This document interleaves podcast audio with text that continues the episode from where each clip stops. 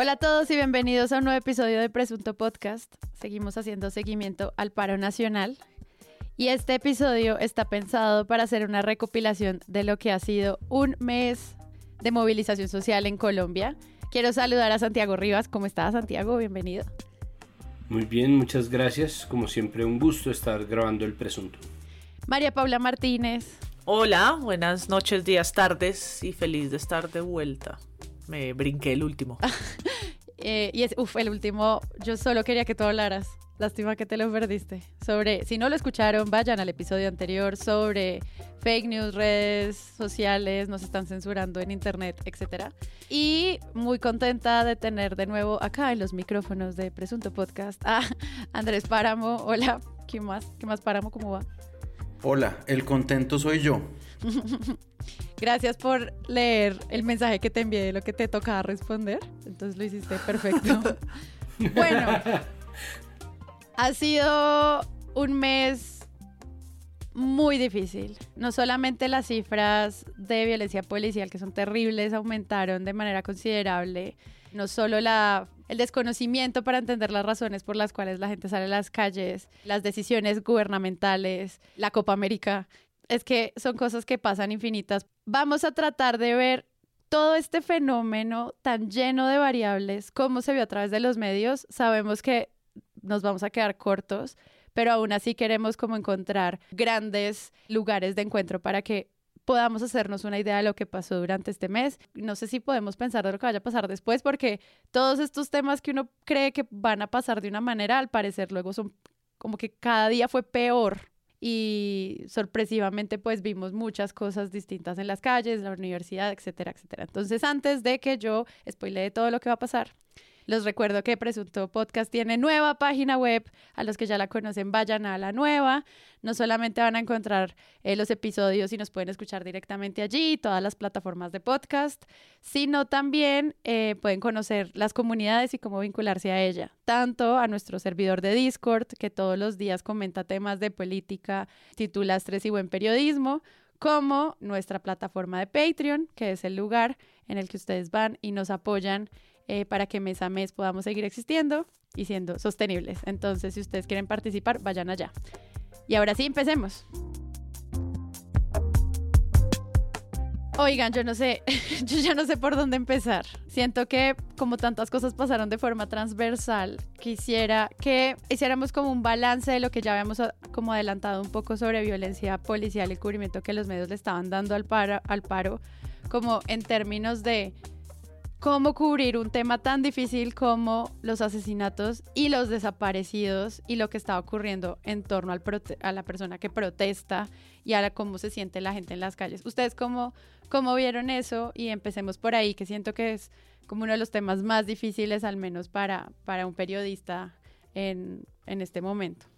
Ya podemos decir que es la jornada de manifestaciones más histórica de las últimas décadas, por por lo que ha durado, por el nivel de brutalidad policial y por el por también la cantidad de participación y en los diversos municipios. En algún lugar leí que, que la cifra oficial es 700 municipios donde han habido alguna forma de protesta, plantones, velatones, cacerolazos, caminatas, performances, lo que ustedes quieran. Y yo creo que hace mucho en Colombia no había habido un escenario que convocara a tan diferentes y tan diversas poblaciones durante tanto tiempo, ¿no? Entonces creo que ya podemos decir que eh, es algo que va, que va a marcar la historia de la protesta social en Colombia por muchas razones. Y por eso, pues, para el periodismo también es enfrentarse a algo que no había pasado hace mucho tiempo, tal vez no, lo, no de esta manera, en un escenario en el que además está Internet y todos tenemos un celular en la mano y estamos sobre registrando todo. Y también en un, en un escenario en el que han cambiado, ha cambiado la propiedad de los medios, los medios tradicionales no han sido los protagonistas de esto. Y creo que con el paro nos hemos dado cuenta de la existencia de un montón de medios digitales de, que desconocíamos.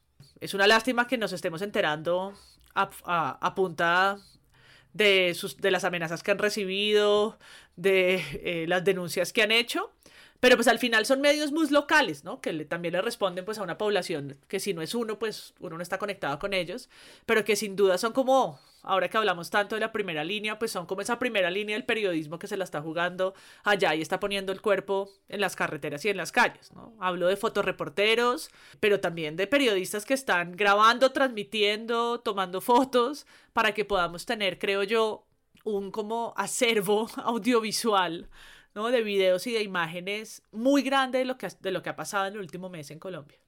Y eso está para mí en los medios independientes digitales y en las redes sociales. Es ahí donde está eso. Y eso se ha convertido un poco en insumos para el periodismo más tradicional, ¿no? Es de ahí donde de ese material y de todo eso que han eh, recolectado muchos periodistas y comunicadores en todo el país, que han empezado a salir especiales como los de 070, los de Cuestión Pública, que está haciendo Baudó, pues que recogen y recolectan también material ellos mismos, pero, pero que se ha nutrido de algo que, de lo que hay una cantidad muy grande de información. Solo quería agregar algo y era, pues muchas de las denuncias que la Flip estaba recogiendo sobre ataques a la prensa que vivieron eran también de estos medios hiperlocales que solo transmiten en Facebook y que por primera vez están autodiciendo somos prensa, queremos la protección como prensa y como también esa reconfiguración del ciudadano que se vuelve periodista. Es un escenario muy interesante que yo sé que la Flip también ha estado mapeando de pues estos ataques a la prensa de pequeñísimos medios de comunicación que llegan a nichos muy específicos como en Boyacá, siento que vale muchísimo la pena ver, solo de manera como paréntesis de, claro, ahora todos podemos ser como quienes comunican, ¿no? Y eso también es interesante. Para. A ver, lo que yo creo es que esto ha sido una labor muy difícil para los periodistas en general, porque me parece a mí que esto ha sido un mes que en realidad son dos meses, como un un quehacer de día como para analizar cosas y, ir a cubrir las marchas, porque las marchas en ciertas ocasiones también son noticia, pero es sobre todo un trabajo nocturno que hacen ciertos periodistas que van y están en el lugar en donde están sucediendo esos hechos de los que nos enteramos de noche. Por eso a mí me pareció en, el hilo, en el podcast es el hilo, tan elocuente ese título de Noche sin dormir, ¿no? Es decir, como que uno ve estas personas, no solamente periodistas, uno ve a Diana Salinas entrevistándose con María Jimena Duzán diciendo, llevamos sí muchas eh, noches de dormir muy poco. Haciendo un gran esfuerzo y le agradecemos las felicitaciones. Casi no estamos durmiendo, pero aquí estamos haciéndole frente a la información. No, muy el 28 de abril en Bogotá empezó a las 2 de la tarde, digamos, como toda ese, ese, esa represión policial que fue impresionante, ¿no? En el centro de Bogotá, que, digamos, persecución absoluta contra los manifestantes. Y pues claro, ahí empezaron a prenderse unas alarmas de, lo que sucedía no solo en Bogotá de noche, sino en, otros lugares de Colombia. Y claramente pues eso ha supuesto un trabajo inmenso para los periodistas que quieren cubrir esto. O sea, eso se volvió en cierta medida un momento en el que la, la sociedad asistía a una transmisión en vivo por Twitter de los desmanes de lo que sucedía por las noches y que pues claramente después de unos días empezó a volverse también una cosa de verificación, ¿no? Es decir, estos, estos videos que están circulando sí son ciertos, son falsos o no, es decir, es casi que otro trabajo más, un triple trabajo. Yo estuve en Cali hace unos días y en Cali, por ejemplo, había gente sorprendida, eh, por ejemplo, el primer día de movilizaciones en Cali, el 28 de abril, que decían, Caracol Televisión decía marcha pacífica en Cali mientras aquí nos estaban masacrando en distintos barrios, ¿no? Y pues eso generó una desconfianza en, en, la gente. Ha salido nuevos, bueno, otros, otros que ya venían, por ejemplo 070 ya venía del paro pasado muy consolidado haciendo unas investigaciones muy buenas, pero a mí me parece que sí, el trabajo del periodismo ahorita está ultra desbordado, como que no hay tanto tiempo para hacer unos enfoques. Hay dudas a veces sobre los videos que se circulan en redes sociales que cuando los coge un periódico como el Washington Post en Estados Unidos, pues claramente tienen legitimidad, pero ellos le hicieron verificaciones a solamente cuatro videos, ¿no? Y hay como, pues, 5000 videos de esos desde el 28 de abril. 070 ahorita hizo uno sobre, de balas sobre Siloé, verificando pues cada uno de los videos. Y digamos que eso es un trabajo a mí me parece que difícil. A mí las cifras de desaparecidos me parecen muy difíciles también. De estas personas que van apareciendo de repente, cómo actualizar eso. Pues porque es un, e, ese es un tema que está muy presente en, estas, en estas marchas. Eh, lo que decía María Paula son marchas inéditas, a mí me parece que casi que en todo sentido de lo que por lo menos nosotros hemos vivido. Y hay una parte también que yo quisiera llamar la atención y es la poca, o sea, yo no podía creer que la Defensoría se hubiera demorado seis días en consolidar unas cifras cuando hay organizaciones haciéndolo a diario durante esos primeros seis días, ¿no? Es decir, a mí también me parece que ha habido un abandono estatal, no solo en muchos temas, sino en ese en particular, como en, en hacerle una compañía a esto, todo está llegando muy tarde, todo lo, que tiene que ver con el estado de la información y la respuesta está llegando muy tarde, excepto, por supuesto, eh, la fuerza pública actuando en las noches. Tras un mes del paro, nosotros tenemos solamente la posibilidad de recopilar todo lo que ha ocurrido a través de unos ejes transversales. Y creo que el primero de ellos es eh, reconocer que estamos en medio de una infodemia de violencia, ¿no? Se trata de una lluvia constante de, de información, mucha de ella verdadera, los primeros días, los que de hecho se alcanzaron a documentar en el pasado episodio sobre el paro, hablaban sobre ¿no? los lives, eh, la forma en que se empezó a recomendar y se empezaron, ¿no? y nuestro siguiente capítulo, el de datos en Internet y libertad de expresión, hablaban sobre la posibilidad de implementar ciertas estrategias para dar legitimidad a los videos y poder dar información un poco más clara, empezar con la fecha, la hora, el momento en el que se está grabando, eso más o menos todavía funciona, pero la verdad es que se volvió una guerra de información y creo que esa guerra de información precipitó dos cosas. Primero, el rompimiento gigante, ¿no? la ampliación de la brecha que hay entre los medios tradicionales y las audiencias, una gran parte de la cual pasó a ser también comunicadora, ¿no? transmisora, emisora, publicadora de contenidos y desde cualquier lado, porque están los lives de Adriana Lucía y están los lives de Jafran en Cali y está la gente que está, ¿no? Y están los medios pequeños, está el canal 2 caleño, Cali, pues obviamente como un laboratorio de horror, ha sido también un laboratorio de respuesta mediática. Y por otro lado, obligó muy rápidamente a que los medios tomaran una posición que ya la tenían, ¿no? Era una mentira decir que, que la tuvieran, pero esta vez no pudieron acudir al cuento de de esto es pura información sin opiniones, solo hechos, que era un poco el, solo éxitos de Candela de Vicky Dávila, el embeleco de la objetividad al que acuden tan a menudo periodistas de medios que todos ya sabemos quiénes son, ¿no? Eh, cuando el oficialismo se hace tan absolutamente insostenible, se crea una brecha, pero entonces se les obligó a tomar una posición. Y en esa posición creo que el hecho más diciente que pasó hace, se siente como hace un año, pero pasó hace varias semanas, tres semanas, fue el del Kaila Florida. Entonces, ¿qué es lo que pasa con el Kaila Florida? Los medios tradicionales decidieron no pasar durante mucho tiempo videos sacados de internet porque muchos podían ser falsos y muchos de hecho lo eran y lo fueron y lo son.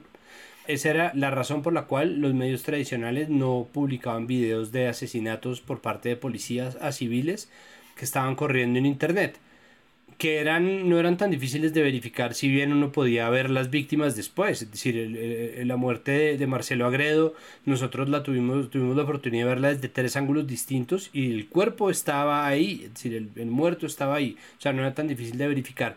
Pero ellos decidieron que por un asunto de pulcritud de la información y de verificación no lo pasaban. Y sin embargo, pasaron una lista de CAIS que habían sido vandalizados e incendiados en la noche del, ya no me acuerdo si es el 2 de mayo o el 29 de abril, pero entonces deciden hacer esta lista y alguien lee en esa lista que el CAI La Florida en Bogotá está destrozado y quemado y va hasta el CAI La Florida y el CAI está perfecto. Entonces lo que deciden hacer es un live y dicen, mire, en el celular tiene el pantallazo con la lista de los CAIs vandalizados. Y ahí toman y dicen, mire, aquí aparece el CAI La Florida, aquí está el CAI La Florida. Y enfoca y está perfecto noticia publicada.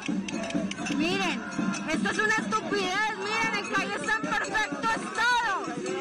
Es una idiotez, Dios hijo de putas vendidos. Estamos en una protesta pacífica.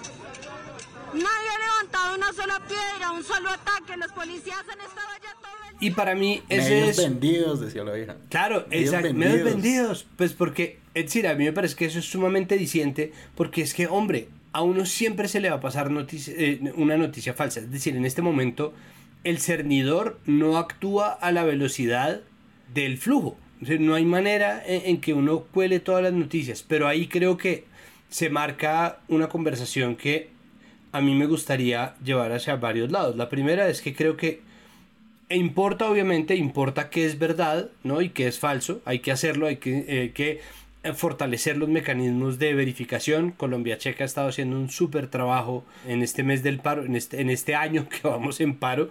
Ha hecho de verdad un trabajo fantástico y los medios alternativos, como ustedes ya lo dijeron, han hecho también un trabajo maravilloso.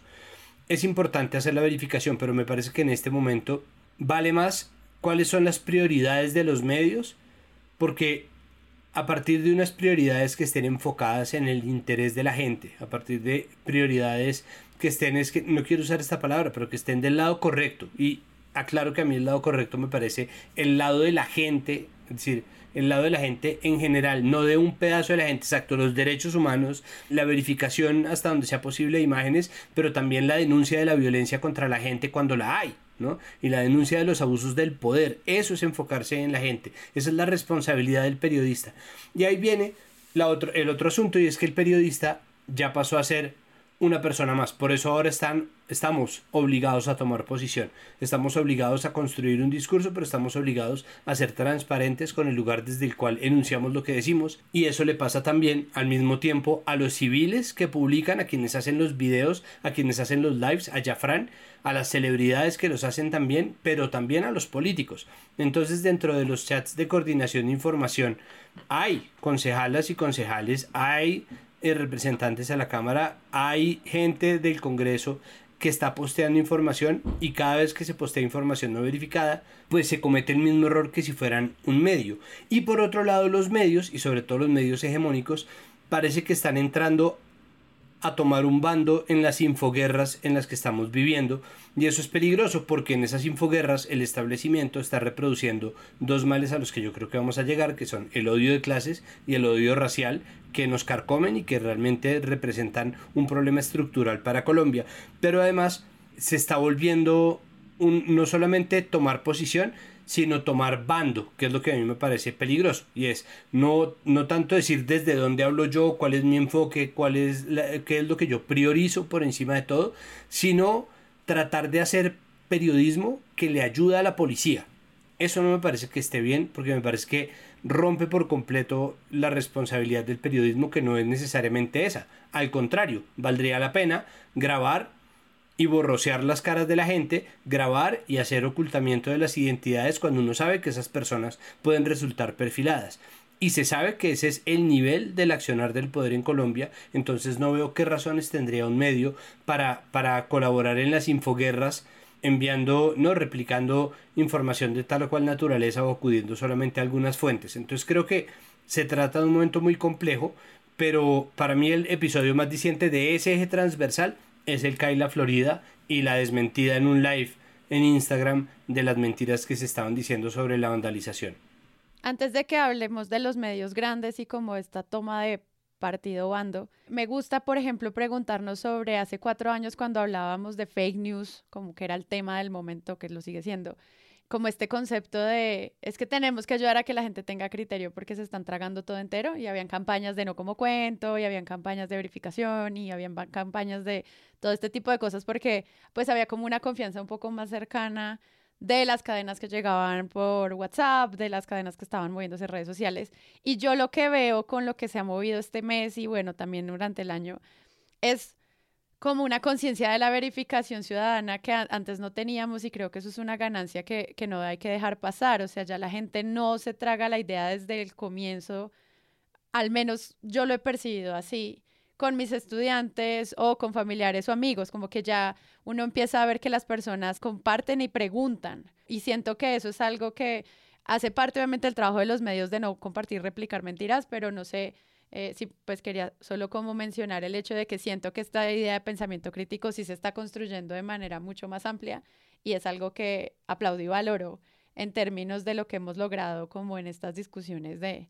Sí, pues la respuesta de mucha gente frente a las, las denuncias de una patrullera de la policía de abuso sexual por parte de manifestantes, la reacción de mucha gente en el lado de quienes protestaban, porque la información le llegó primero a RCN y a Semana y después se expandió a los otros medios. La respuesta fue ¿qué? ¿no? Que es terrible porque el problema es que esa falta de confianza, es decir, la traición de la cual llevamos hablando todo lo que llevamos en este podcast, tres años, ¿no? La traición de los medios hegemónicos a la gente se verifica precisamente en el hecho de que la gente ya no sabe qué es verdad y qué no, y es verdad lo que se decide que es verdad. Entonces, en ese punto, viendo quiénes están del otro lado, la gente decide. Eso a veces funciona, eso a veces no funciona, pues porque, de nuevo, RCN, el tiempo, eh, Caracol, Caracol Radio, Blue son maquinarias muy grandes y, y no quiere decir que todo lo que hagan esté necesariamente mal, pero eso es un retrato de hasta qué punto nuestra democracia está en peligro y ha sido puesta en peligro en gran parte por el accionar de esos medios y de sus dueños, que tratando de utilizar a sus medios como un arma para cooptar el poder, acaban por minar el activo principal que debería ser tanto la generación de contenidos como su relación con las audiencias. Y ahí pues volvemos al problema que nos convocó en un principio en abril del 2018. Pero yo ahí tengo una cosa y es que si bien creo que, que sí hay más crítica o una mirada un poco más crítica a los contenidos, que algunas plataformas ayudan con acciones que hemos comentado acá como que Twitter te diga, ven, léete el artículo antes de compartirlo, o no te lo has leído, no lo compartas todavía, ¿no? Si ese escenario ha cambiado un poco, si se compara a, no sé, una década antes, lo que está haciendo la policía ahora con su CAI virtual y su ciberpatrullaje, pues también es un poco ahora quiénes van a decirnos eh, que es verdad, ¿no? Si al principio pues nos parecía terrible y todavía lo es, que Facebook y Twitter sean esas plataformas encargadas de bajar contenido, de revisar su rigurosidad, de tomar decisiones para dejarlo en la plataforma o no, a ver si cumple o no sus reglas comunitarias y empezar a ser como de árbitros de la verdad, pues que lo haga la policía es un escenario también muy peligroso, muy peligroso para la libertad de expresión. Entonces uno eh, los invito a que revisen estos PDFs del CAI virtual que a diario sacan de un centro de inteligencia que le toman foto, que parece pues el CSI de los fake news, donde hay, no sé, policías de inteligencia, no tengo ni idea. Porque después uno ve los perfilamientos y dice, no puede ser que esos perfilamientos los hagan en esa oficina eh, tan sofisticada. Pero bueno, Vea uno unos, unos PDFs donde ellos están diciendo qué es, qué es mentira y qué no. Ponen un sello de falso en rojo, ¿no? Y publican esa información. Y eso lo hicieron con la noticia de abuso sexual de la menor en Popayán. La persona que se suicidó a los dos días diciendo nosotros nunca la tuvimos falso. Y luego tuvieron que salir a decir, bueno, vamos a empezar un proceso disciplinario. Y ese juego, que se ha repetido varias veces, es muy, muy peligroso, ¿no? Siendo la policía teniendo además un atributo que nadie le dio. Es que la policía no está para eso. La policía no está para decir qué información es verdad. O sea, si Facebook no está para eso, ni Twitter tampoco, y estamos hablando de Internet abierta, pues el escenario que dio el paro, y es que ahora la policía se dé esa oficina de verificación, supuestamente eh, con la excusa de siempre que es mayor seguridad, nos deja una pregunta muy grande. ¿no? Hay un, se está generando un PDF de más de 70, 80 revisiones al día que están haciendo y están identificando además pues cuentas que pueden ser las nuestras, las de un medio, las de los medios de los colegas y para qué van a usar esa información después, ¿no? A mí me quedan un montón de preguntas que quiero ir allá a hacerle al director de, las, de la desinformación en la policía o no sé qué cargo tiene y que me cuente ¿Qué es lo que están haciendo? ¿Qué es lo que están haciendo con eso? Utilizan muchos, muchos artículos de medios, es decir, ahí aparece el Colombia Check, aparece la silla vacía como fuentes de la policía, pero por supuesto hay otros análisis que ellos están haciendo ahí que vuelven a hacer una suerte de perfilamientos de quienes producen información sobre el paro y por qué. No, y eso solo demuestra la importancia de los medios bien. Ahí no, no es que diga quién tiene la verdad, sino cómo, cómo se plantean los hechos dentro de los contextos. Y para eso quisiera como que habláramos de la narrativa, de quién está detrás del paro. ¿De the narrative o de la narrativa? The narrative, para que me entiendan. Igual mi inglés es como the narrative. Machacado, diría Semana. como esa idea de no tanto ¿Cuáles son las razones por las que las personas salen a marchar? Que es como esta explicación de implementación del proceso de paz, reforma tributaria, reforma a la salud, acceso a la educación, vacunación ah, oportuna, cuidado de los líderes sociales, etcétera, etcétera, etcétera, súmele todas las razones, sino quiénes están detrás del paro. ¿Ustedes cómo vieron esto de hay gente que manipula la movilización social y pues que tienen una capacidad de convocatoria de este nivel de un mes de paro, también para, no sé, desacreditar sectores políticos o aportarle a sectores políticos. ¿Cómo vieron esto de quién está detrás del paro? Que siento que fue algo que se vio al menos en muchos medios y que se trató de explicar con las disidencias del ELN, con, y bueno, obviamente la portada de Terminator de semana. Pues es que a eso me refería yo cuando hablábamos de mm, las Infowars. Bueno, cuando hablamos, cuando yo hablaba de las Infowars y de las guerras de información, que son lo mismo, pero en dos idiomas distintos para que me entienda el presidente, que se emprenden cuando estamos en una situación como esta. Pues está por un lado quienes quieren generar confusión, entonces hay actos policiales dentro de las guerras de la información, como en la mesa de Cali, cuando están haciendo el diálogo entre la primera línea, los manifestantes, y eh, la alcaldía y las, las entidades del municipio de Cali, y les transmiten un falso live, un falso live, en donde aparecía una intervención de la policía en un barrio mientras se estaba dando esa conversación, lo que genera que de inmediato la primera línea y los manifestantes levanten la mesa. Y hay un video de eso. En ese momento le gritan a Jorge Iván Espina como usted es un irresponsable, qué vergüenza, debería darle vergüenza, alcalde, nos están asesinando, bla, bla, bla. Y en esas está una secretaria del municipio diciendo, pero ¿quién? ¿quién? ¿De dónde están interviniendo? ¿Dónde saca esa vaina? Y Darío Jorge Iván Ospina entonces le reclama, entonces todo el mundo dice, entonces ahí quedan. Por un lado se levanta la mesa, alguien la está saboteando.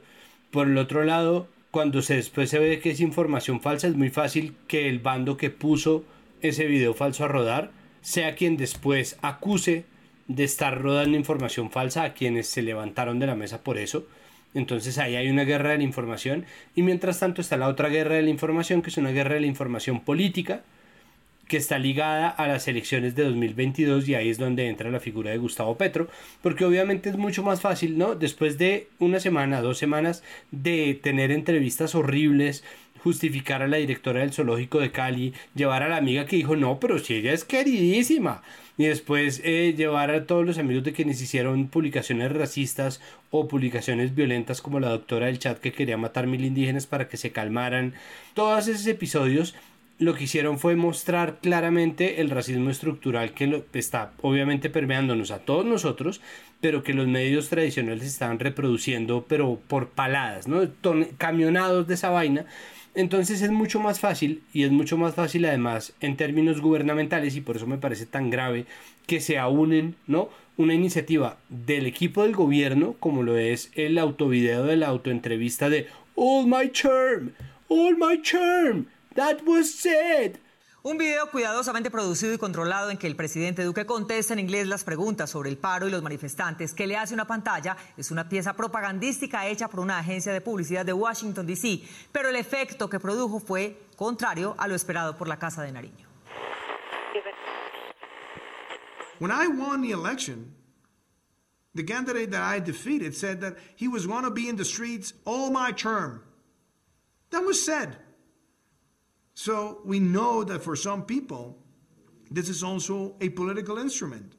And we have to tell that to the Colombian people. Dude, this is a Wendy's restaurant.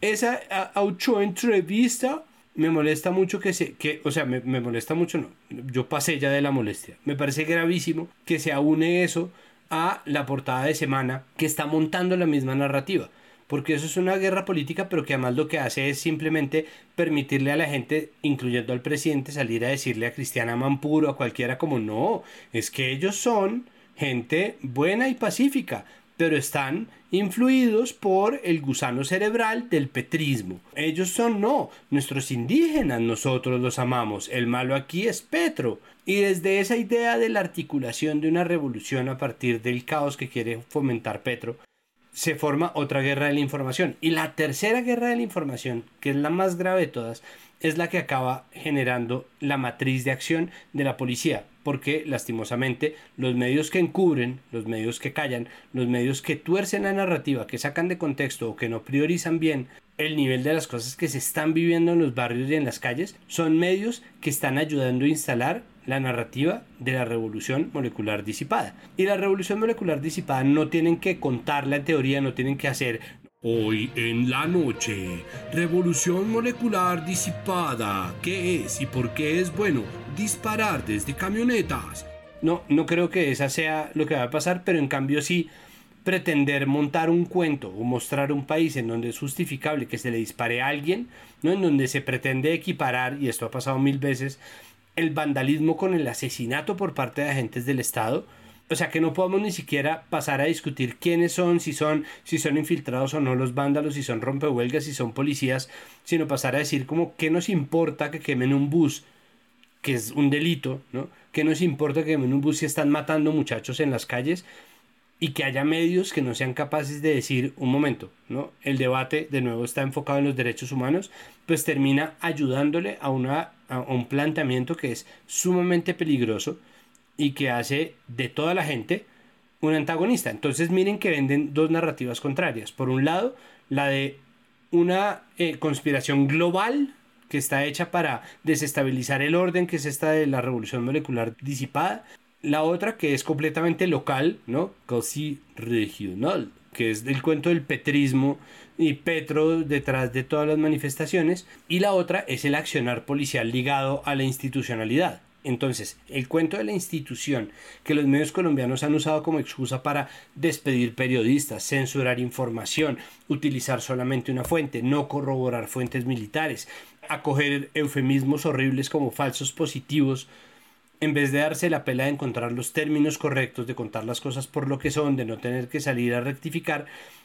acaban por ayudar a las acciones de un gobierno que no tendría por qué estar en sincronía de ninguna manera con las acciones de los medios. ¿no? Ahí es donde yo creo que, que, se cifra en esas tres guerras de información lo que está pasando en, en esos términos.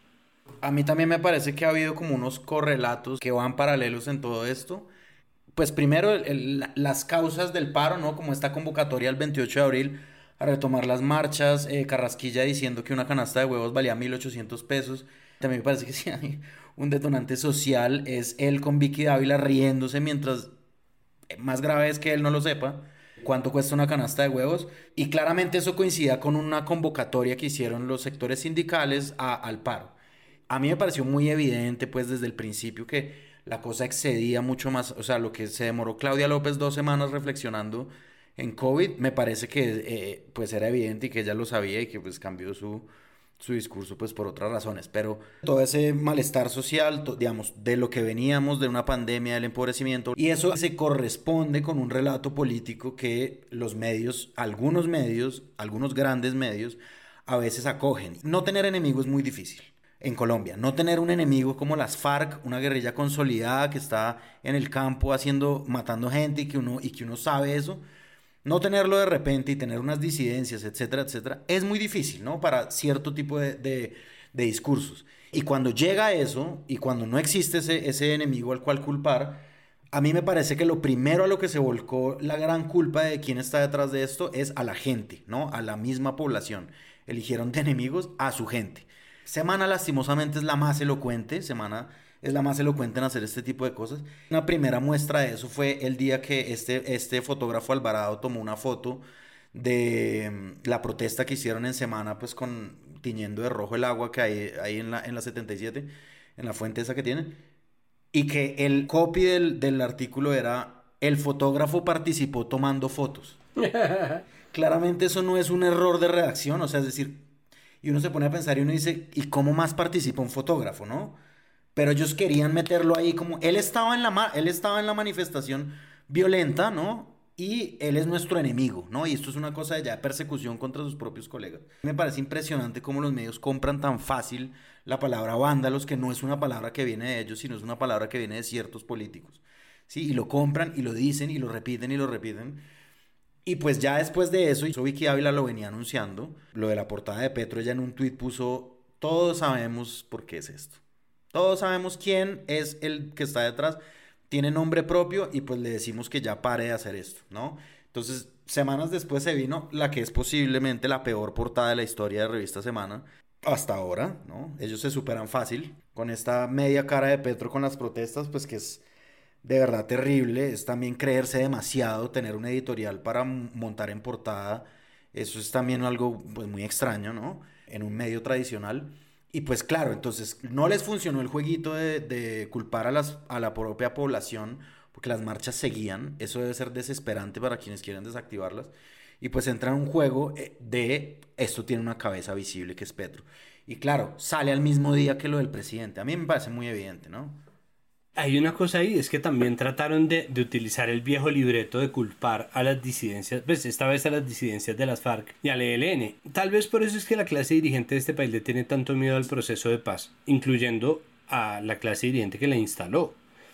Y es porque el hecho de que se haya desmantelado a las FARC, que era este enemigo fantasma, ¿no? que estaba como una carpeta de crochet puesto sobre todo el mapa nacional salvo las islas y eso, que estaba y no estaba, que infiltraba y no infiltraba, que posiblemente estaba aquí en la puerta, ¿no? En Bogotá, entonces estaba en Choachí, acechando, ¿no? En los cerros, que, que ya, que en algún momento nos tuvo cercados, pero que el, pero que el, presidente Uribe logró hacerla retroceder, pero que igual estaba ahí viva, siempre latente, ¿no? Que se dispersaba y se convertía entonces ya en, en individuos que se metían en las marchas, eso ya no se puede, ¿no? Entonces un regalo que no requiere de implementación, casi como un, como un documento de Google que funciona sin conexión. ¿no? Un, un, regalo del proceso de paz es que nos quitó eso de encima, porque trataron de implementarlo. Y salieron efectivamente los policías y los militares, y salió Diego Molano a decir, salió a decir una mentira gravísima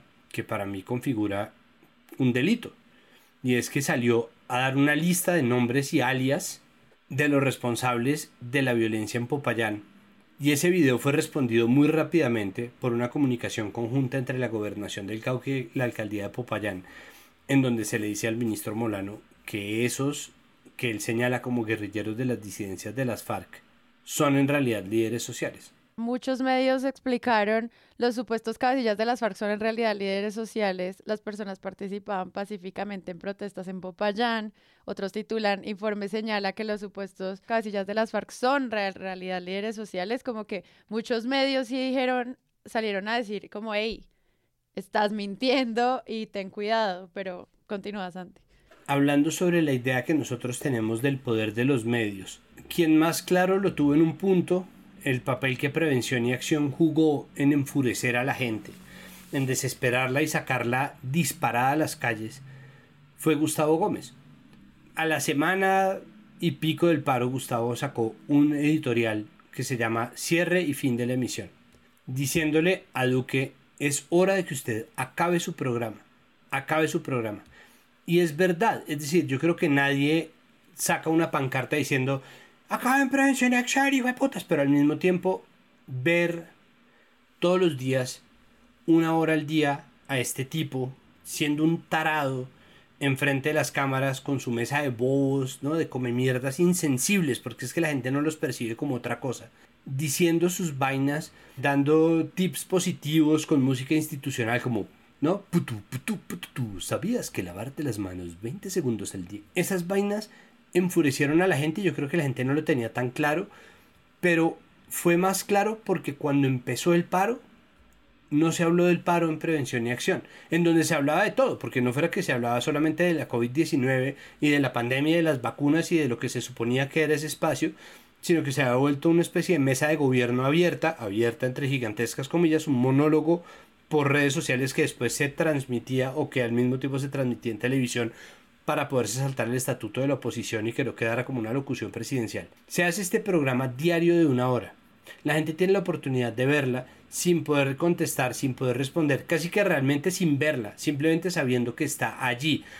Pero en cuanto empieza el descontento, desde el 28 de abril, sigue saliendo el programa y el programa habla de llegamos a San Andrés, inauguramos una escuela en Carmen de Bolívar, alguna, alguna cosa así, y la gente dice, no puede ser, no, no puede ser esta mierda. Y creo que quien tiene la claridad de descifrarlo ahí es Gustavo Gómez y me parece que un gobierno que confía tanto en los medios, que confía tanto en... No, es el mismo gobierno que se manda a hacer esta entrevista, esta autoentrevista en inglés, con ese fondo como marrón, eh, una cosa súper bien presentada, súper bien grabada, súper bien, pero absolutamente vacía de contenido. Y creo que eso es un retrato perfecto de lo que es el gobierno Duque y de la relación que tiene con los medios, porque es cada capítulo de Prevención y Acción podría haber estado llena de Duque haciendo veintiunitas o cantando canciones.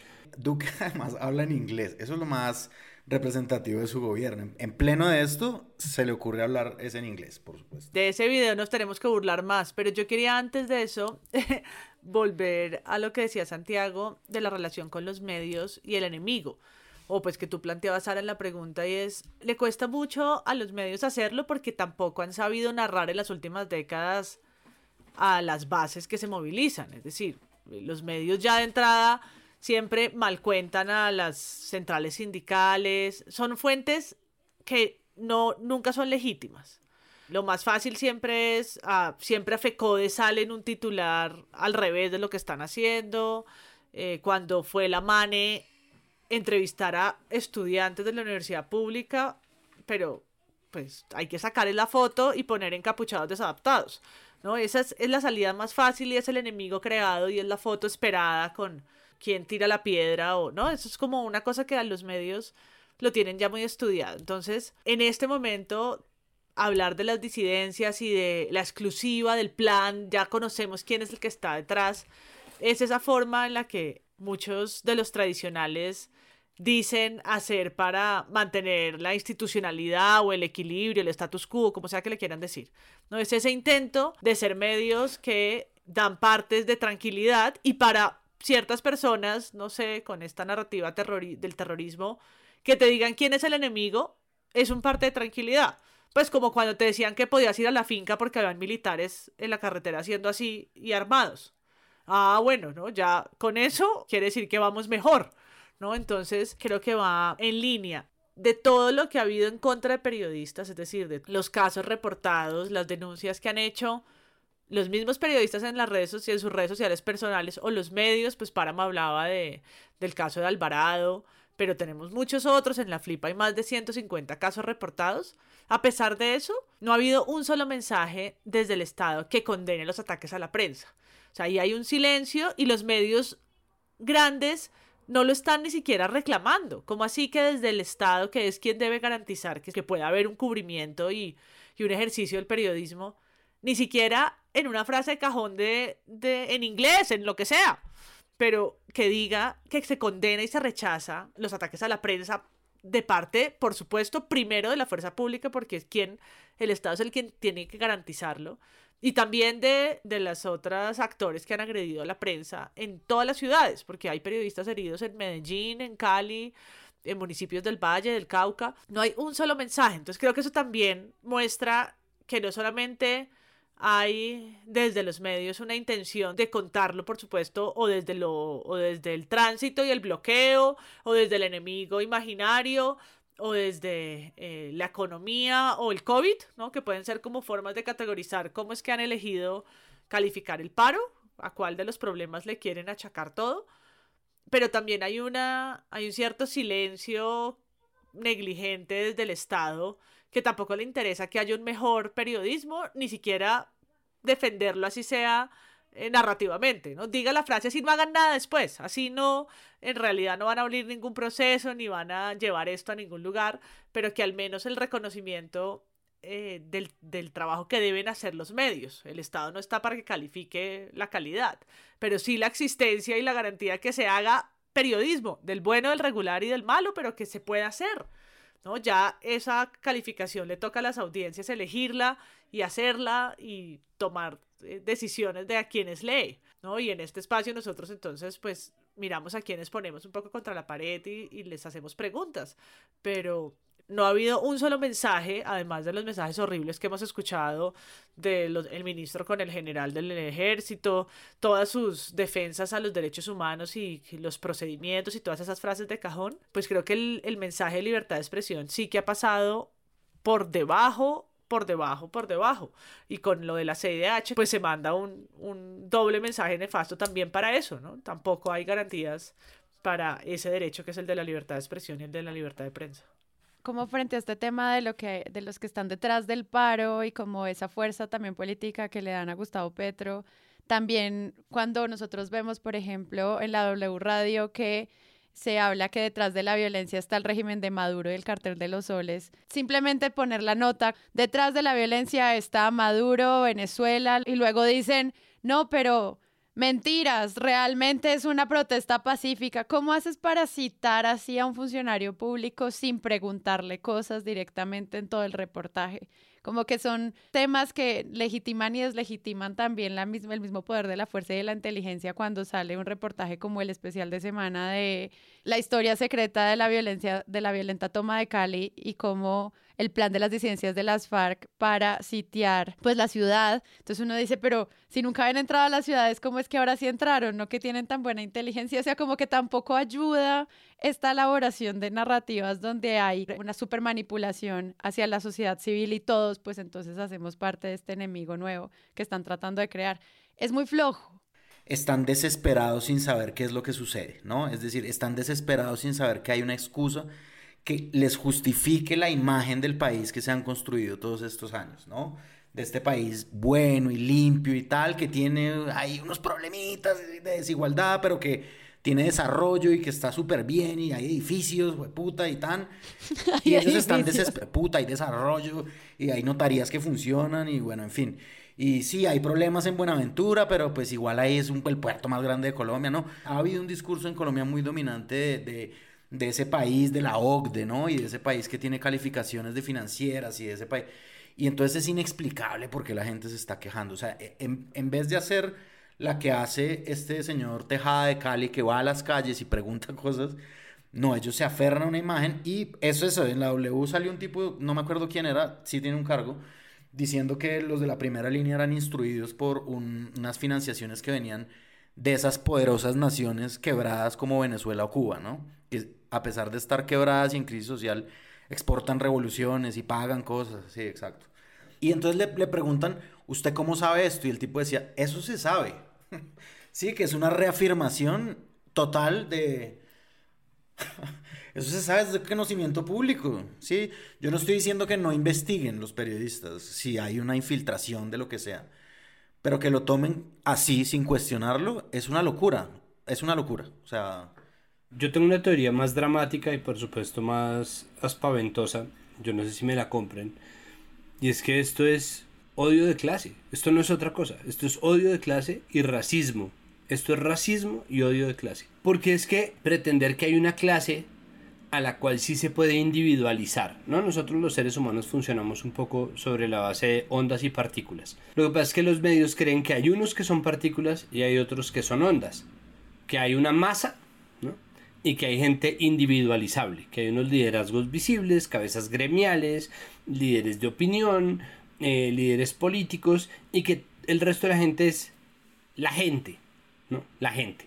Entonces que la gente se deja engatusar por Petro los otros son seguramente Petro y, sus secuaces más poderosos, pero sí existe una brecha y la única forma en la que uno podría creer que una persona a la que uno coge por la calle, no este ejercicio tan inocente y tan habitual de los periodistas reporteros de calle, que una persona que uno coge por la calle, ¿no? Y le dice, venga, ¿usted qué opina de estar caminando estas tres horas? Va a representar la visión del resto de la gente.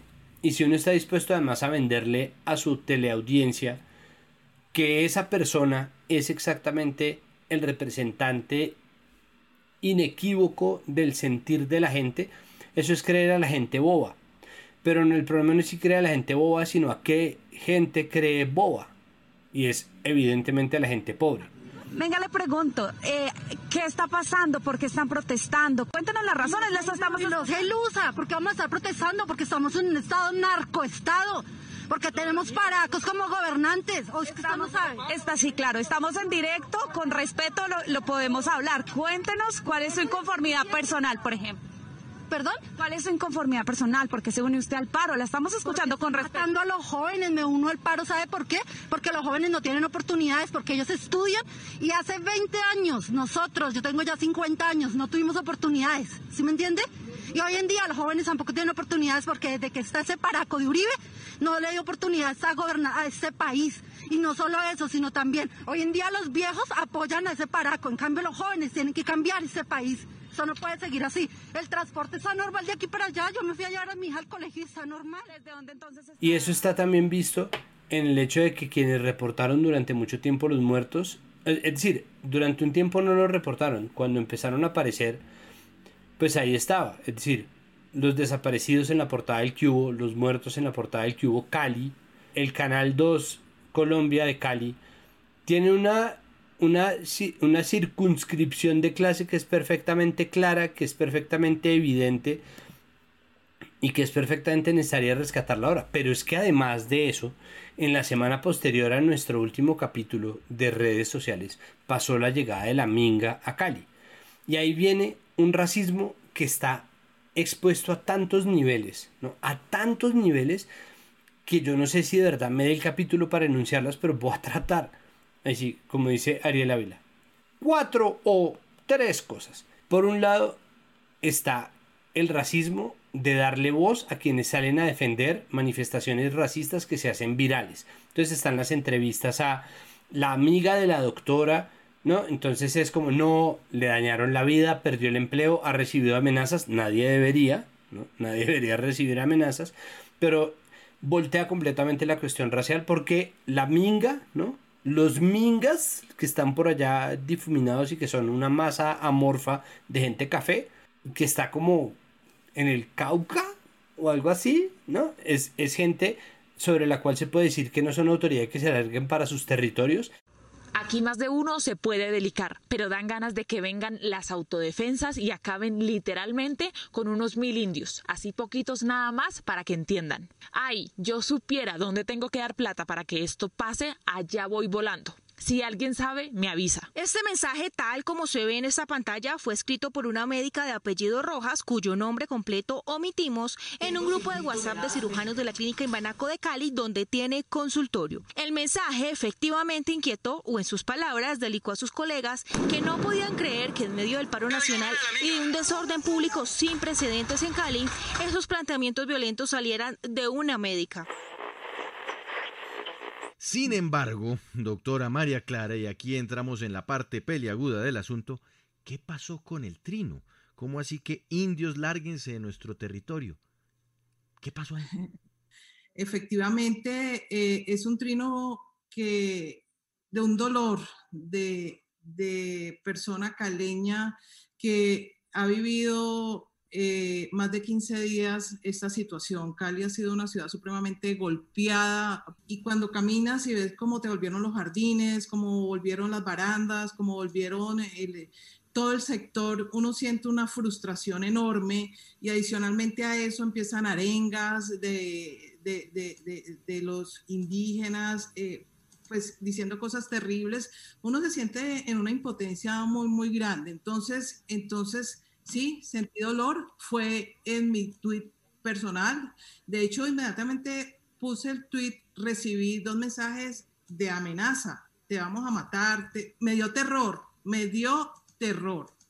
Entonces... Eh, eh, Nadie es capaz de cuestionar la declaración del presidente según el cual le pide a los indígenas, como si fueran turistas, como si fueran extranjeros, que vuelvan a sus resguardos. Nadie es capaz de poner en duda que eso se le puede decir a los indígenas en Colombia racismo.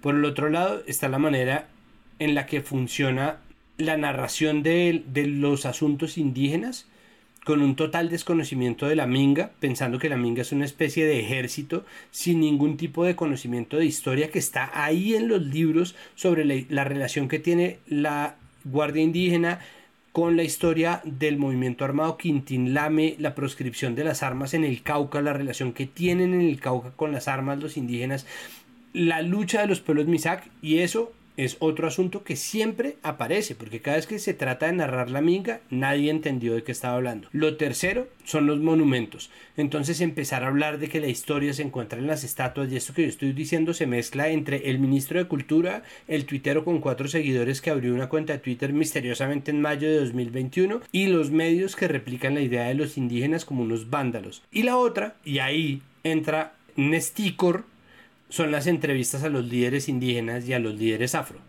que lo que denota es que los medios grandes son gigantescos, pero que el 90% de su operación está en Bogotá.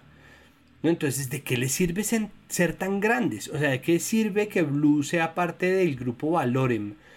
Que es de la familia Santo Domingo, de qué sirve que RCN sea de la familia Ardila, de qué sirve que Semana sea de los Gilinski, de qué sirve que el tiempo sea de Sarmiento Angulo, si ninguno de esos hijueputas es capaz de abrir una oficina en el Cauca, es decir, de qué sirve si no tienen unos ojos puestos en un municipio en donde se estén llevando a cabo actividades indígenas, si no tienen al menos una persona contratada con un sueldo específicamente para contarles cómo funciona la minga cómo funcionan las poblaciones indígenas. Una persona que asesore a Néstor y le diga, Néstor, el líder indígena viene de acá, hace esto, hace aquello, porque entonces entrevistan a ese indígena como si fuera Petro. Y esa asimilación, otra vez, es odio. Eso es puro odio racial y puro odio de clases que puede que mucha gente no sea consciente de eso, pero que está apareciendo y que sale a la superficie en momentos de crisis como esta, ¿no? Entre las grietas empieza a surgir eso que nos bulle adentro y que configura mucho de lo que es nuestro país. ¿Qué estamos dispuestos a tolerarles a las personas que tienen otro color de piel? 9 de mayo en vivo, Caracol Televisión titula Ciudadanos e indígenas se enfrentaron. El elemento de quién le está cuestionando eso a los medios ¿no? Es, no es importante, no es relevante, o sea, todo lo que ha pasado con comunicación étnica, no solamente la minga, ¿no? Sino porque, por supuesto, hay, hay más que salen del radar, pero no solamente lo que ha pasado con la minga en el Cauca, también con los MISAC en Bogotá, el, el tuit que, que hace referencia a Santiago es desde el Ministerio de Cultura hablando de vándalos, ¿no? Es, eso tiene una gravedad. O sea, el Ministerio de Cultura ha trabajado 20 años para tratar de legitimar eh, esa frase de la Constitución sobre la diversidad. Y estamos tarde y quedados, ¿no? Vamos en triciclo en ese camino. Y vamos 20 años. Y ahí va, ¿no? Ahí va la cosa y, a veces mejora y a veces hay proyectos y, y, hay proyectos que más o menos funcionan y a veces se echa para atrás. Pero ese mensaje que tiene dos líneas, ¿no? Es, es de una gravedad y pasa tan fácil por los medios a mí hay cosas que me, que me aterran. Uno es esa, digamos, esos imaginarios esos estereotipos eh, legitimados desde altas esferas del poder, es decir, el ministerio, el ministro diciendo que las poblaciones indígenas son vándalos y que lo que hicieron es un acto criminal y se compara mucho con lo que publicó el Instituto Distrital de Patrimonio Cultural, que hablan del diálogo contemporáneo con la memoria y los monumentos de una ciudad, ¿no? que es como dos miradas muy distintas cuáles son los sentidos del patrimonio cultural en una ciudad y versus vándalos. La otra es el ciberpatrullaje que ya dije, ¿no? Y es cómo legitimamos la vigilancia de la policía a las redes sociales y va pasando. Y la otra es un saldo de más de 30 muertos y no pasa nada. en otros países eso tienen que rodar más cabezas, tiene que haber una movilización más grande, como así que hay 30 personas, más de 30 personas muertas presuntamente, para usar la palabra de vida, eh, por la fuerza pública. Tenemos unos videos de tanquetas yendo contra la policía y parece que nada pasa. Además de nuestra hijo de madre indignación y, ¿no? y de lo que están haciendo las personas en la calle, de los defensores de derechos humanos, ¿no? O sea, no estoy diciendo que, que no, hay, hay gente que se está jugando allá frente a la tanqueta la vida, ¿sí? Están haciendo mucho. Lo, me refiero al nivel de impacto. ¿Cómo así ¿cómo así? Entonces cuando vuelven y preguntan por el bloqueo del Transmilenio, yo me agarro los pelos de la cabeza porque en otros lugares eso ha llevado a, a procesos, claro, ya sabemos que han caído, digamos, han habido cambios en, los, en las cabezas, pero yo creo que no los suficientes, no los necesarios, no hay un impacto real, no hay ni siquiera transparencia en la información, ¿no? Y listo, nos van a decir que oficialmente van a reconocer yo no sé a cuántos muertos, entonces seguiremos con que Temblores será nuestra nueva Defensoría del Pueblo y a quienes les vamos a creer. Pero más allá de eso es, en verdad, se va a acabar el gobierno de Duque y qué va a pasar. Cuando tú hablabas al principio del capítulo, ¿hacia dónde va esto? Yo no sé porque desde el COVID se nos olvidó que es planificar, ¿no? Cualquier planificación se fue al carajo, pero en verdad ¿Cuál va a ser el costo político? Tiene que tener un costo político, no puede ser gratuito. Además, allá, más allá, por supuesto, de los procesos de justicia para cada una de las personas víctimas de esta violencia policial, tiene que tener un costo político. A la policía, ¿sí? A la credibilidad de la policía, a la confianza de las instituciones, a tantas cosas que están ahorita en juego y los medios no se han enterado. O sea, ¿cómo es que 30 muertos? Tú cuentas, o sea, por eso es la prensa internacional, no deja de sorprenderse. ¿Cómo así que 30 muertos por la policía? ¿Cómo así? No, no puede ser. Y los medios contando transmilenios, ¿no? ¿Cómo así que está, el ministro de Cultura está diciendo que las poblaciones étnicas son criminales? Y los medios, poco, pues lo que publicaron al día siguiente fue, ah, se va el ministro de Cultura. Buen, buen viento y buena mar. Y es como, ¿qué? ¿No? a mí me sorprenden muchas veces las omisiones, no solamente por lo que ponen y, y se roban el show con la cara de Petro Terminator, sino también por lo que dejan de decir. Ahí hay un tema, pues sobre lo que tú dices también, simplemente mencionando uno de los ejemplos de uno de los temas que mencionaste hace, pues en esta intervención, sobre ciudadanos y policías enfrentándose en las calles como si fueran, estuvieran en igualdad de condiciones que siento que también es un tema que es difícil de ver cómo se enfrentan entre ellos, o sea, como que hay unos verbos que hacen sentir como que quien está en la calle protestando con una piedra es exactamente igual a alguien que está armado, protegido por un, pues como con todos los instrumentos de protección que tienen estos policías. Ese tipo como de equivalencias creo que son muy violentas y que a veces uno las ve, no sé, incluso hasta Noticias Uno que normalmente pues tiene un cubrimiento como muy bueno, muy interesante. A veces hasta eso llega ya, como este enfrentamiento entre, entre estas dos fuerzas igualitarias que tienen el mismo poder. Creo que eso es súper difícil y sé que hay mucha gente que le choca porque pues no estamos en igualdad de condiciones en este punto. Y lo otro que quería decir, el tema de la prensa internacional, que también siento que ha sido un mes en el cual también se, la prensa internacional que era algo que habíamos mencionado en el, episodio anterior, como que uno dice, bueno, menos mal hay prensa internacional, y que decíamos, pero esa prensa internacional no está en Boyacá, no está en el Cauca, no está en muchos lugares, pero aún así sí es como la que empieza a plantear ese balance informativo, al menos para una campaña presidencial que se enfoca hacia afuera, pues que habla en inglés, que le habla a otros afuera y eso como que esa prensa internacional también encuentra un balance. ¿Ustedes cómo vieron eso? Porque sí veo, no sé, siento que New York Times, Washington Post y bueno, y muchos otros, eh, France 24, hicieron un, una, el país como una aproximación desde otro nivel, como un poquito más cercano a la gente y menos de, de la conspiración. Aquí también se ha despertado obviamente una cuestión que tiene que ver con esa noción de la objetividad del periodismo, ¿no? En vez de investigar qué fue lo que pasó con la tanqueta y hacer un especial, las víctimas y los muertos, de dónde vienen, y embutir una gran parte del noticiero sobre los transeúntes afectados por y bravos contra el paro, eh, es también parte como de, bueno, pues que si ponemos a unos hay que poner a otros, ¿no? Que es, una cosa que, que sigue, a mí me parece impresionante que eso siga en, en, estas épocas y que a veces entorpece un poco la labor del periodismo, porque yo vi un video de este señor Tejada en Cali mm, respondiéndole a un empresario, el empresario le decía, venga, ¿usted por qué no es imparcial? ¿Usted por qué no nos pregunta a nosotros sobre nuestros negocios? ¿Usted por qué? Y Tejada se lo dijo como súper claro, eh, yo no puedo ser imparcial en este momento, ¿sí?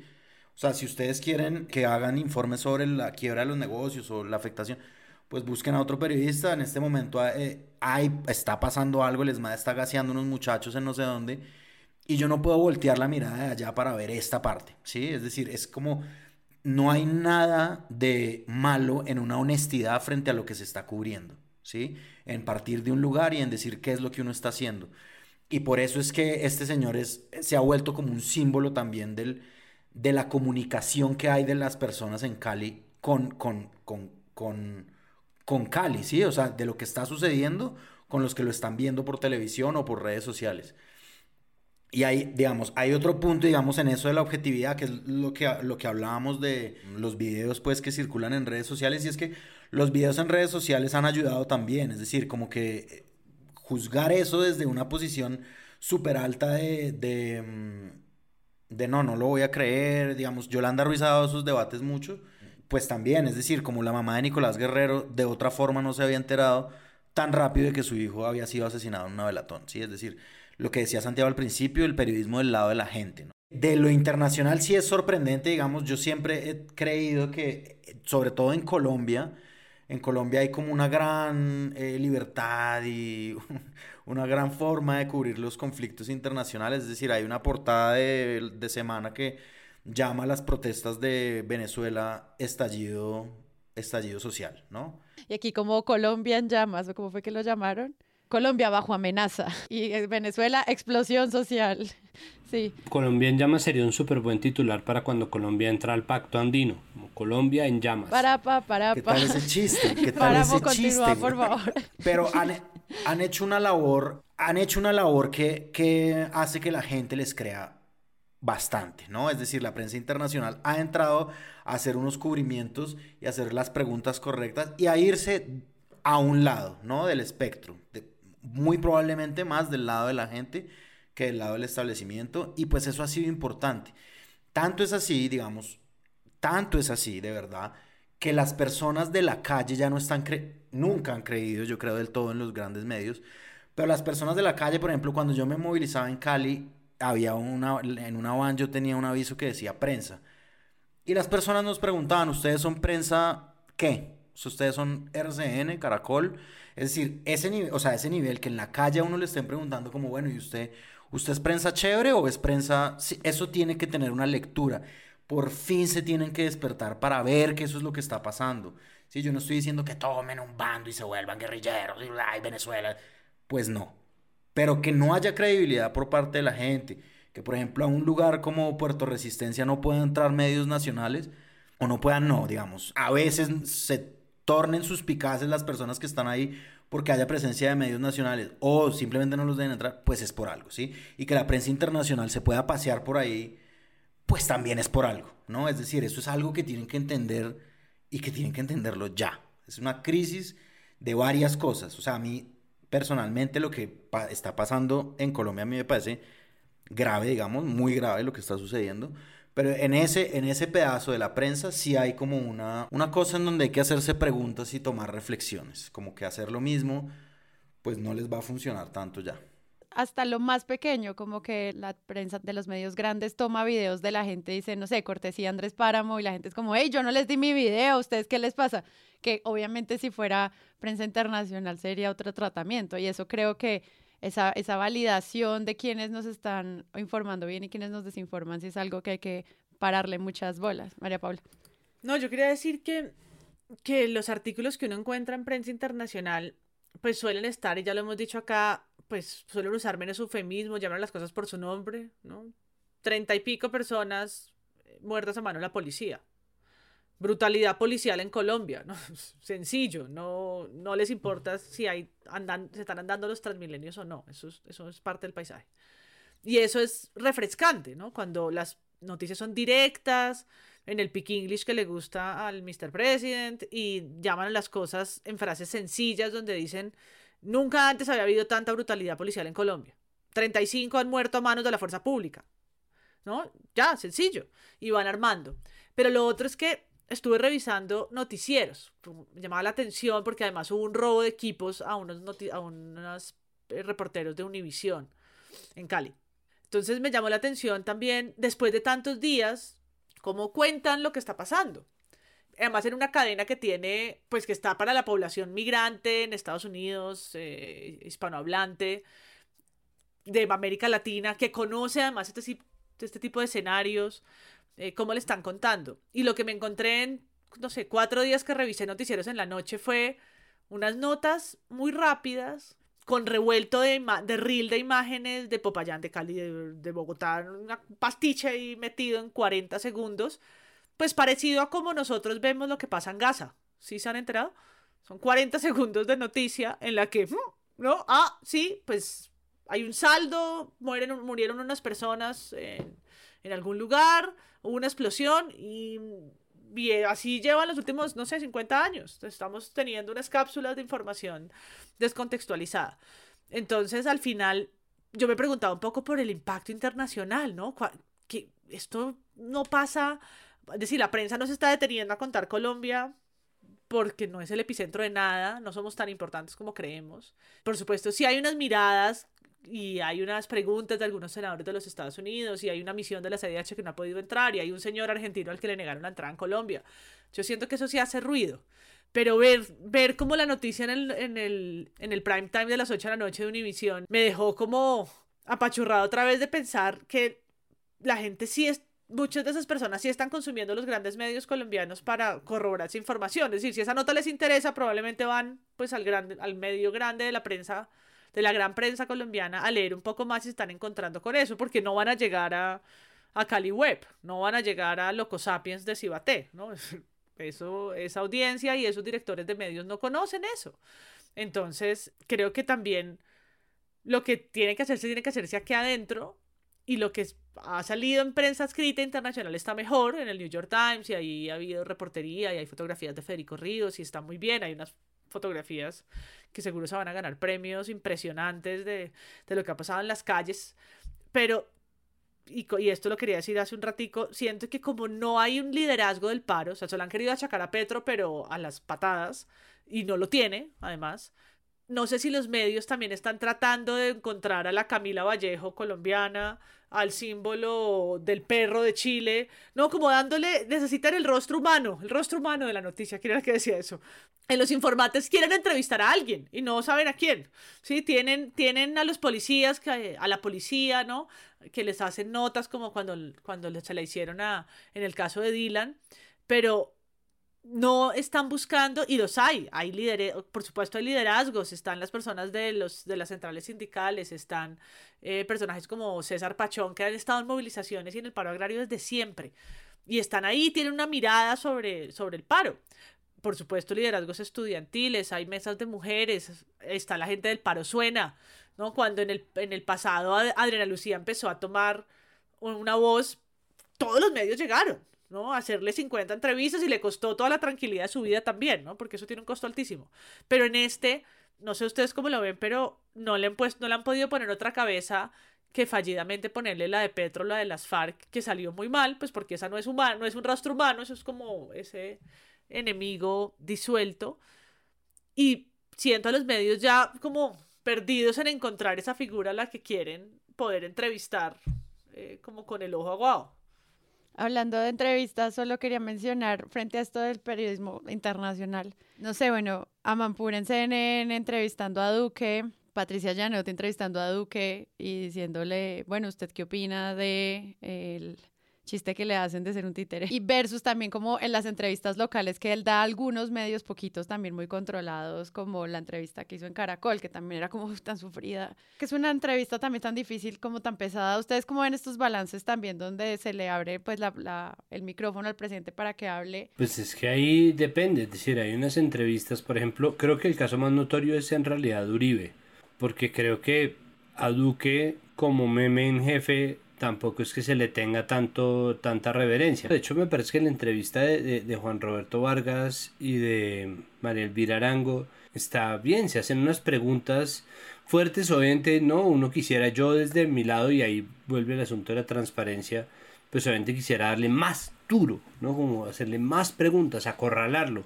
pero al mismo tiempo yo me he sentado aquí a hablar con ustedes y a decir que uno no tiene por qué querer ganar una entrevista, entonces creo que se hicieron las preguntas unas preguntas enfocadas en lo correcto y me parece que ha habido unas buenas entrevistas, incluso en medios hegemónicos, a personajes que están dentro de la institucionalidad, como la entrevista, por ejemplo, al defensor del pueblo que se hizo en la W, ¿no? Cosa que en la reunión que reveló el espectador de empresarios de Risaralda y de Valle del Cauca con Gabriel Vallejo, ah, Gabriel Vallejo, y, y este señor Corrales, miembros del Centro Democrático, en donde decían que pues que con pauta tenían que cooptar a los medios. Pero llamó la atención mucho algo que dijo Néstor, el senador Alejandro Corrales del Centro Democrático, y era buscar generar un tipo de presión, generar un tipo de presión a través de los medios de comunicación para que cambiaran el relato de lo que estaban contando, de lo que estamos contando sobre las movilizaciones de, estos, de estas dos semanas de paro. Esto fue lo que dijo el senador Alejandro Corrales sobre los medios de comunicación. Yo valoro mucho lo que acá se dijo de los medios, pero quiero hacer una reflexión. ¿De qué viven los medios en Colombia?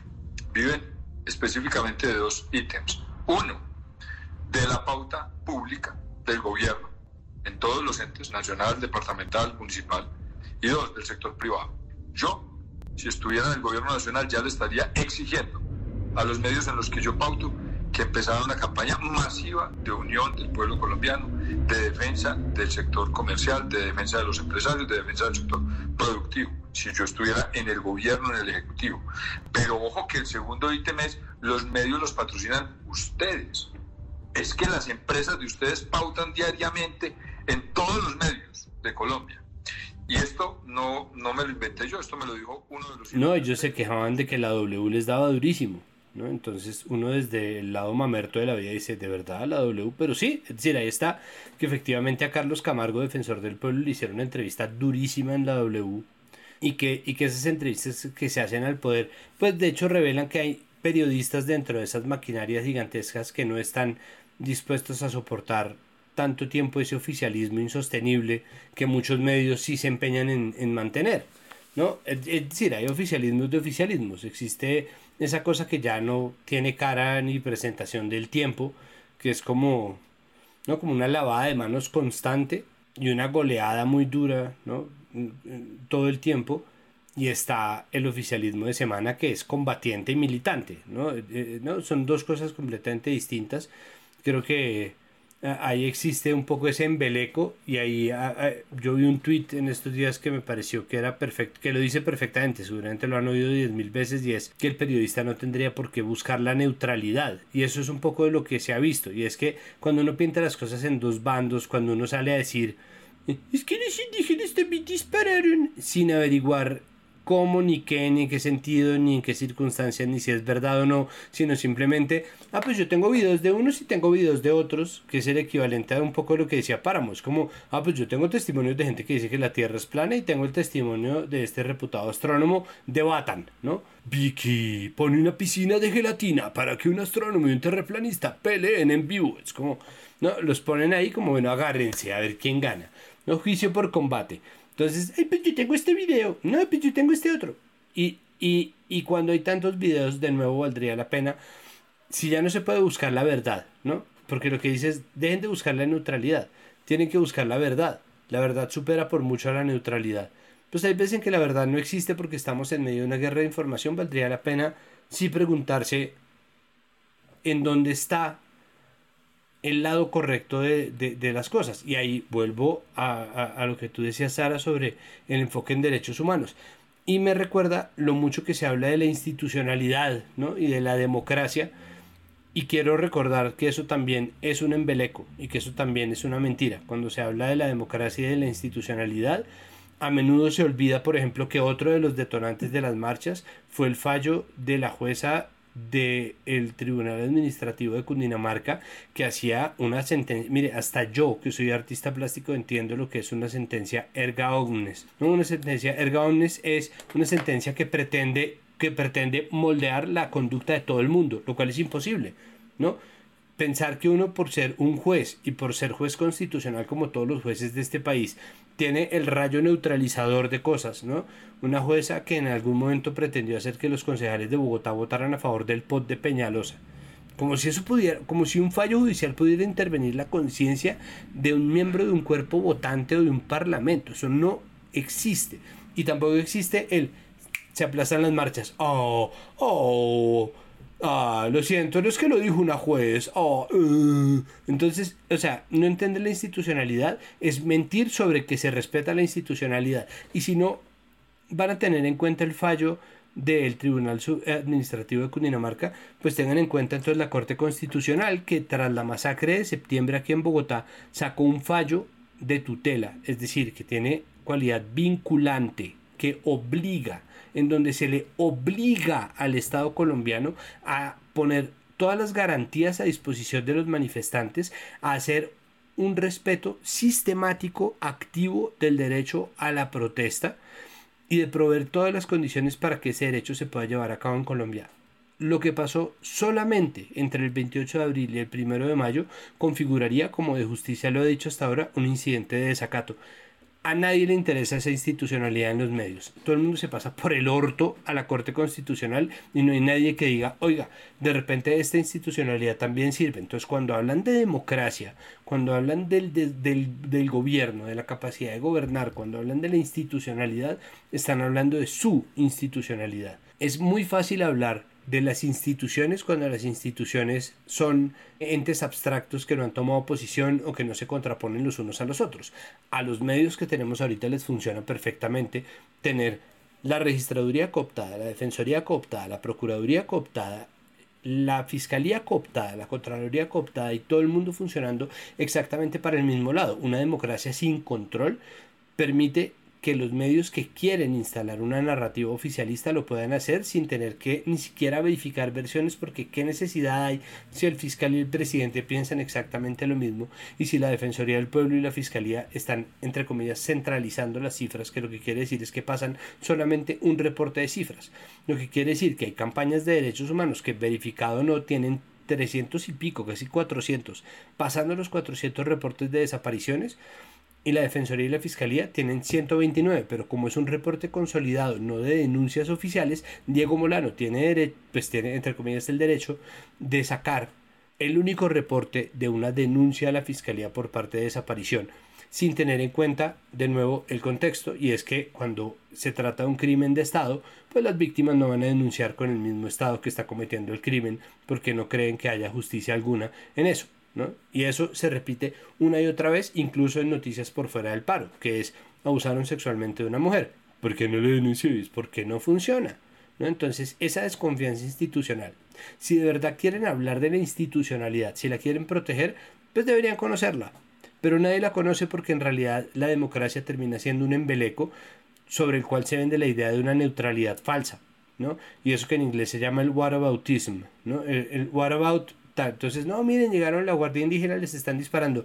Pero, ¿qué me dice usted de este indígena que tiene un arma? Es como, mano, ¿desde cuándo ese se volvió el punto? Entonces, de pronto, si uno se está enfocando por ese lado, si uno está tratando de contar cuántos videos tiene un lado y cuántos videos tiene el otro, cuántos videos verificados, cuánta gente estaba disfrazada con el pañuelo de la Guardia Indígena y cuánta gente no tenía un disfraz, sino efectivamente era de la Guardia Indígena, cuánta gente disparó un arma exactamente contra quién, cuáles camionetas le pertenecían a quién, primero está perdiendo el tiempo y segundo lo que está tratando es de encubrir de nuevo ese racismo. Es como, acepta que odias a los indígenas y ya, y deja de, de, buscarle la comba al palo porque existen contextos y puede que no podamos encontrar la verdad, pero la verdad o los hechos verdaderos corren también sobre unos ejes, y esos ejes son una matriz histórica, y eso debería permitirnos saber un poco a qué nos atenemos, y eso aplica también a las situaciones de infiltración, y es, marica, la guerrilla siempre ha infiltrado las manifestaciones, pero es fácil llamar infiltración cuando hay un huevón que es enviado por la guerrilla para tratar de adoctrinar a la gente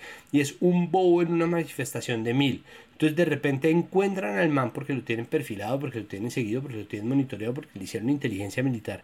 Encuentran al man de la guerrilla o no, que es lo que pasa en la mayoría de las veces, declaran que hay una infiltración porque es muy fácil, ¿no? Si hay 100.000 personas y uno sabe que hay al menos dos del ELN, pues está infiltrada la marcha. ¿Qué tan efectiva sea esa infiltración? Pues es otro asunto, pero en el momento en que uno lo diga, pues eso es así. Entonces se sabe que eso es verdad, es como si yo digo, de toda esta gente, ve todos estos putas, ahí fijo hay alguien con COVID. Entonces, pandemia, ¿no? Entonces, hacer el relato a partir de esas probabilidades que son innegables, pero que al mismo tiempo son inconmensurables, pues es un embeleco, es una falacia y es una mentira que montan los medios.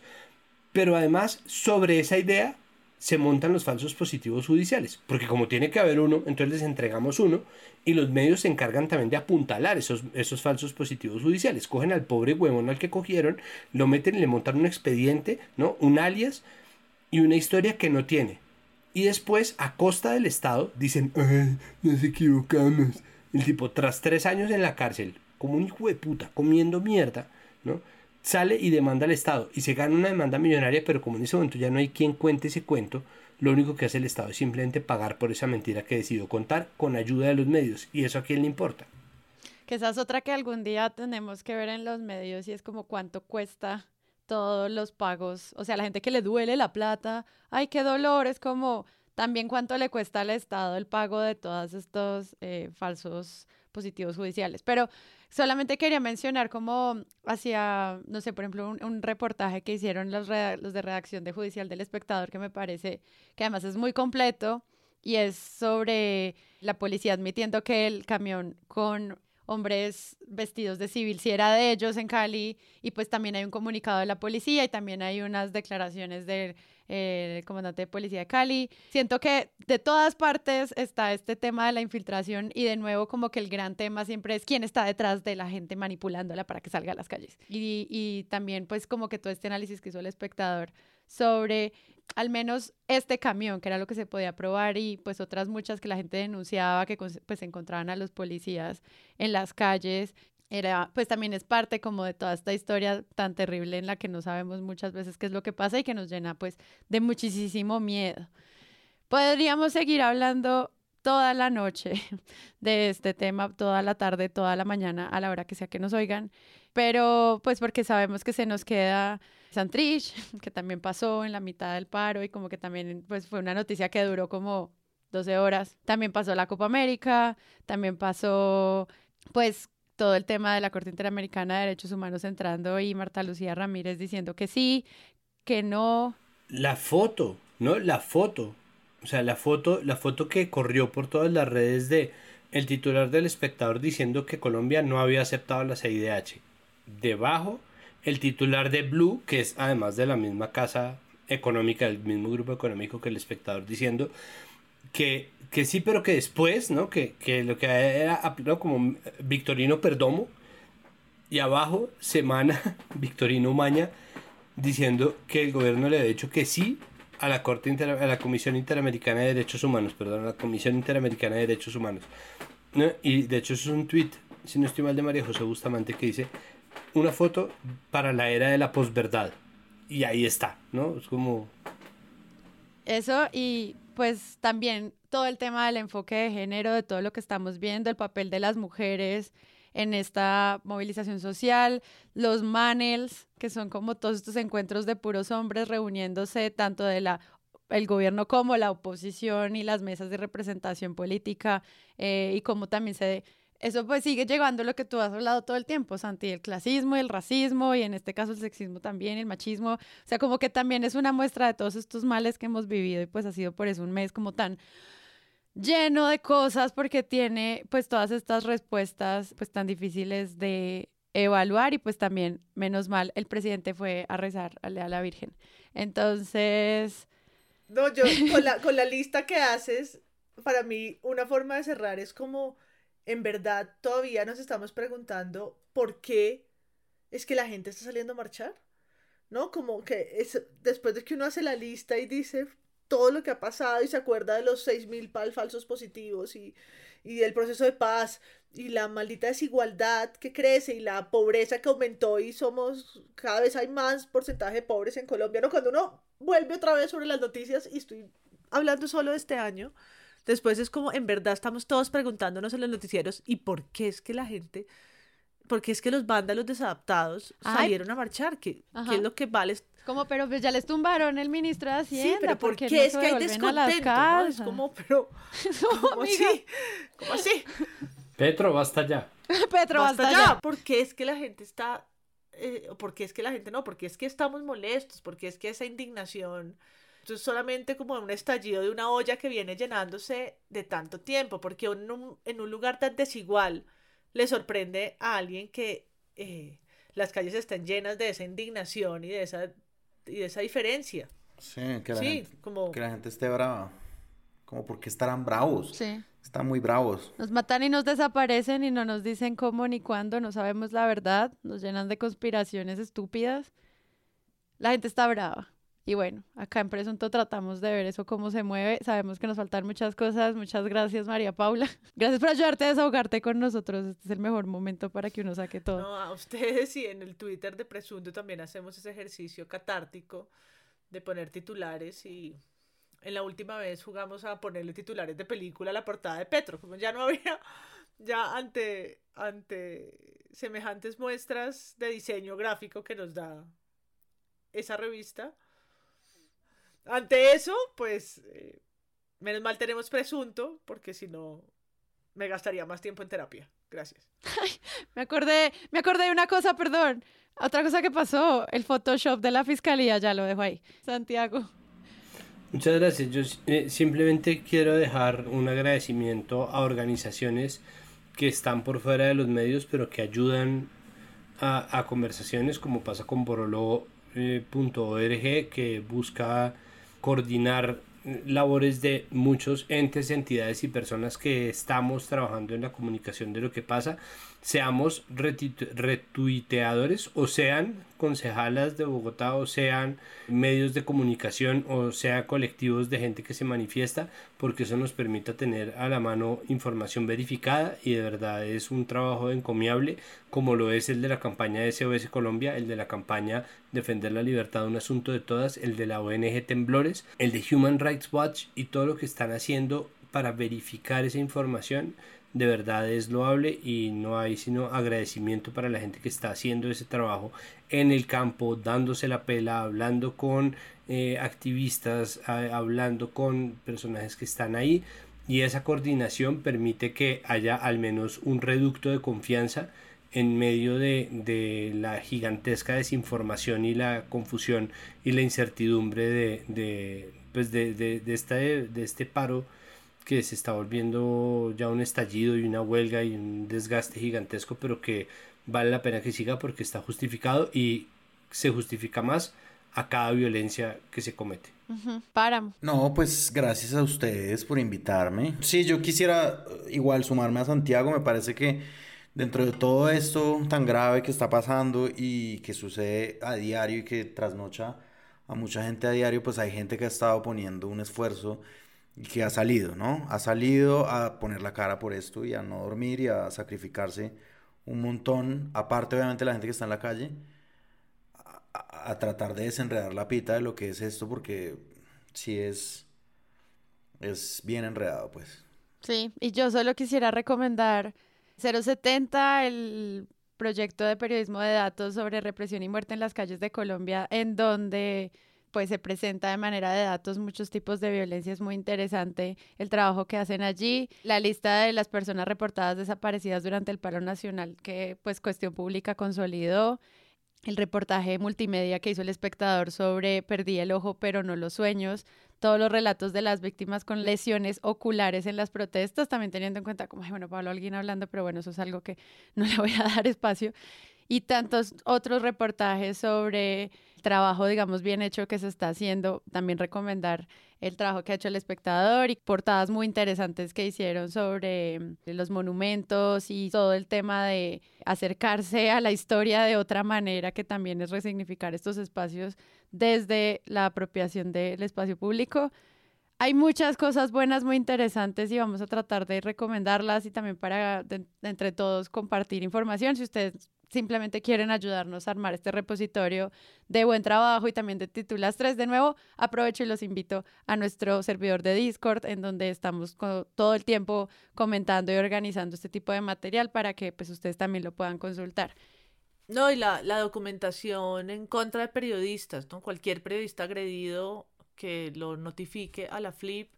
Eh, hay en este momento pues decenas de reportes de retenciones, bolillos, patadas, gaseadas, eh, disparos en contra de las, de las personas identificadas, de los letreros de prensa y eso también nos lleva como a, pensar eh, pues precisamente lo que nos importa en presunto y es cuál es el papel que juegan los periodistas y, y sobre todo en estos momentos y en esos escenarios. Entonces, a quienes están ahí eh, trasnochados y, y, en, y teniendo que cubrir en, en escenarios tan violentos y los que han tenido, tú nombrabas ahorita todos los especiales, y todas estas personas que han tenido que revisar tantos videos, ¿no? Yo creo que el, el, agotamiento de muchos reporteros y de muchas reporteras y editores que han tenido que someterse durante cuatro semanas a analizar todo este material, ¿no? Que también es un trabajo. Y a verificarlo y a, a verificarlo, a volver a ver el video una y otra vez, a ver si sí sucedió en ese lugar. Eh, eso es una tarea, pues, titánica. titánica, sí, sin duda. Que han hecho. Sí, a los K-Poppers, gracias. Chao.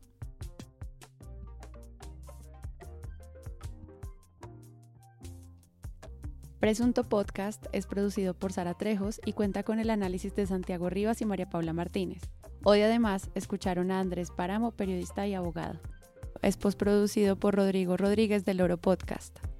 Este episodio contó con la ayuda de nuestra comunidad en el servidor de Discord. Imaginen una plataforma en la que se pueden agrupar múltiples conversaciones sobre buen periodismo y titulastres, además de tener canales de voz y puntos de encuentro para mantener esta conversación viva todos los días.